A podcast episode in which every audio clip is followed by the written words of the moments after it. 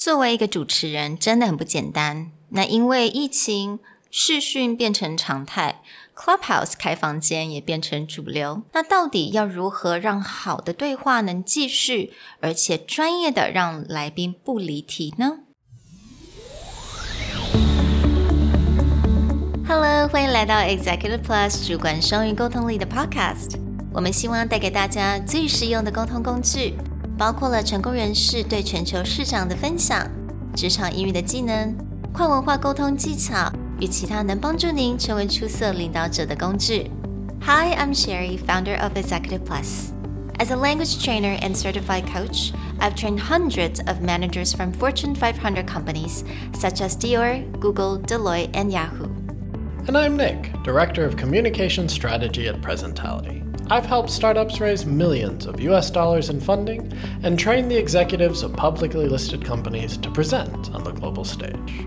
Welcome to the Executive Plus podcast, where you can take your communication and language skills from good to great.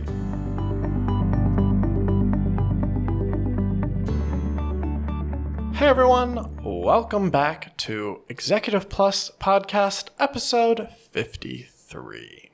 This episode is inspired a bit by the emergence of Clubhouse, and in our own experience, what can make a clubhouse host really great versus someone who needs a lot more work. Now, this is also incredibly applicable to running conference calls or in person meetings.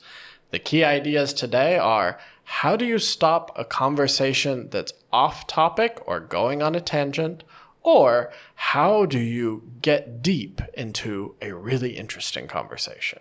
嗯，所以当然，我相信大家都知道 Clubhouse。那 Clubhouse 开房间，非常多的人也会上去听。那我们最近也常常去不同的 Clubhouse 的房间，不管是台湾的或者是国外的，我们也都去做一些观察。那好的 interview 就变成，you know，它非常 insightful，它有很好的 information。 那比较不是那么专业的 interview 就变成是一些聊天。basically becomes chatting. Yeah, just going anywhere and everywhere. And yeah. so dropping in mid conversation mm. becomes really hard to follow. Exactly. 那当然，这个技巧其实，在对于我们常常在做视讯开会或者是实体开会都非常的有用。也就是当你变成是主持人，或者你不是主持人，但是你是某一个主管的时候，你必须要有效的能够让离题的时候，哎，赶快抓回来，或者是你应该怎么样深入一个很好的 conversation，让有更好的 results 能够在这个会议能够产生。所以，我们今天想要跟大家分享一些呃非常好用的一些片语，能够帮助大家在开会或者是主持任何会议的时候。So, when a topic is going on a tangent or really going away from the key idea that you want to make, there's two great phrases to bring back to circle back and to table that. Mm. And when listening to very well structured clubhouses, I'll notice the hosts will usually use one of these two phrases to stop a conversation and get back. Mm. So they may use a whole sentence or they may say something like, this is a really interesting thought, but I'd like to circle back to our main conversation. 嗯，Yeah，所以这样子的方式其实它是非常专业，也非常有礼貌的。当然，honestly, this is kind of like you know a side thing. A lot of times, I did hear a lot of hosts would go. Hold on, hold on, hold on, hold on. yeah, I mean, there's a rude way of doing it. They'll be like, hold on, just stop. Just hold on. That's not what we're talking about. And that can be very abrupt and feel yeah. a bit mm impolite. Now they're trying to get things back to the reason why we joined the room, but it can be like, oh, okay. 没错呀，其实，在美国的文化来讲，可能如果当你已经非常了解那个文化的话，他们可能可以非常的 direct。所以，当你讲 hold on hold on hold on 那样子，这种时候可能在那个情况是 OK。但是，当我们在开会的时候，就像刚刚 Nick 所讲的，我们用 to circle back。 或 to table that 会比较更是专业，而而且是很有礼貌的做法。那这样子通常对方也不会觉得说，哎，他好像被阻止了，他会想说，OK，那我至少我们待会儿再来讨论这个问题。A lot of times when they're trying to get someone to stop, someone who does it a little more politely, you'll hear something that's like, "Oh, I'm really sorry to interrupt you," mm. or "Apologies for interrupting you, but I'd like to circle back," or can we table this conversation for now and go back to our main mm. topic? Right. So this will really allow that the meeting kind of go smoothly, right? Right. And we've all been in meetings that have taken huge circles and then you completely forget either why you're in that meeting or what's supposed to be going on. 那接下来呢，我们想要来提供给大家一个有非常有用的一些 phrase，也就是当我们已经 hit 到了一个重点，比如说这个人他讲到一个重点，你想要再再多一点 detail，或者你想要再 find out more about that specific topic，嗯，我们有一些 phrases。For example，你可以说 take a closer look at something。Take a closer look at something, or you can say to unpack. To unpack. Right. And these phrases you'll actually hear interviewers, really good interviewers, use quite often to get someone to just continue their line of thought. Hmm. And moving them into that meeting situation, they can be a great way to dive deeper into a conversation. Hmm. So you may say something like, I really like your point, and I'd like to take a closer look at, hmm. and then get into detail about what you want to say. Or, this is getting really interesting. I'd like to unpack that last point. Mm.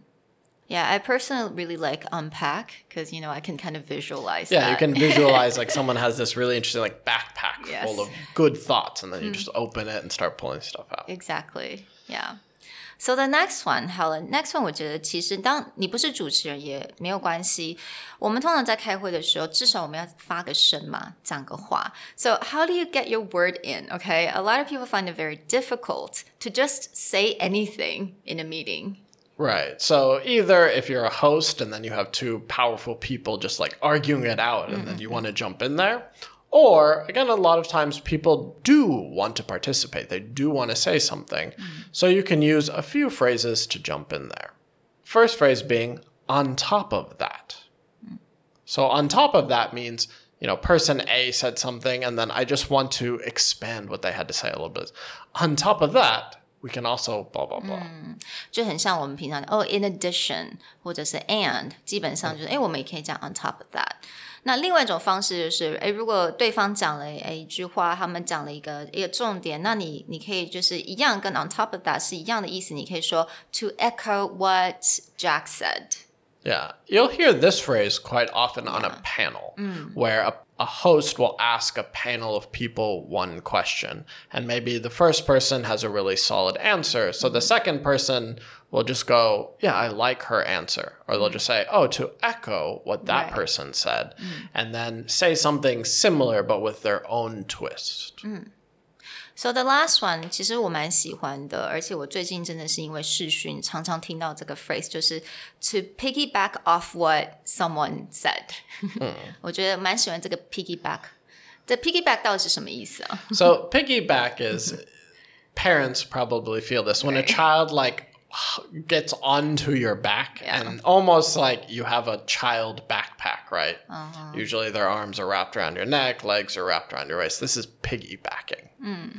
Now, to piggyback, you need to be a bit careful because hmm. there's a negative connotation and a positive connotation. Hmm. What we're talking about is like to piggyback off of what someone said is similar to echo. Like this person said A, I agree and I want to expand. So I'm going to piggyback.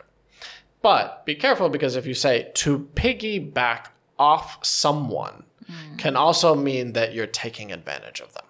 没错，所以用 piggyback 的时候稍微小心一点。那你如果说 to piggyback off what Nick said，这样子其实跟 on top of that to echo what he said 这是一样的用法。但是如果你要说 to piggyback off Nick's work， 就表示我好像利用他的意思一样。 Yeah, if, if I'm like, oh, you really piggyback off of your parents, that it's just like your parents give you everything. You're not really doing anything for yourself. Yeah. So，希望今天所提供大家这一些片语，能够帮助大家在主持会议，或者是能够帮助你在会议上面多发声。 We hope that these phrases help you and that you'll keep things going in the future. Talk to you next time. Bye。 Bye. 如果你喜欢我们的 Podcast，欢迎来追踪我们的主管英文 Executive Plus 的 Facebook。那也可以写信到我们的信箱 yourcareerplus at Gmail dot com。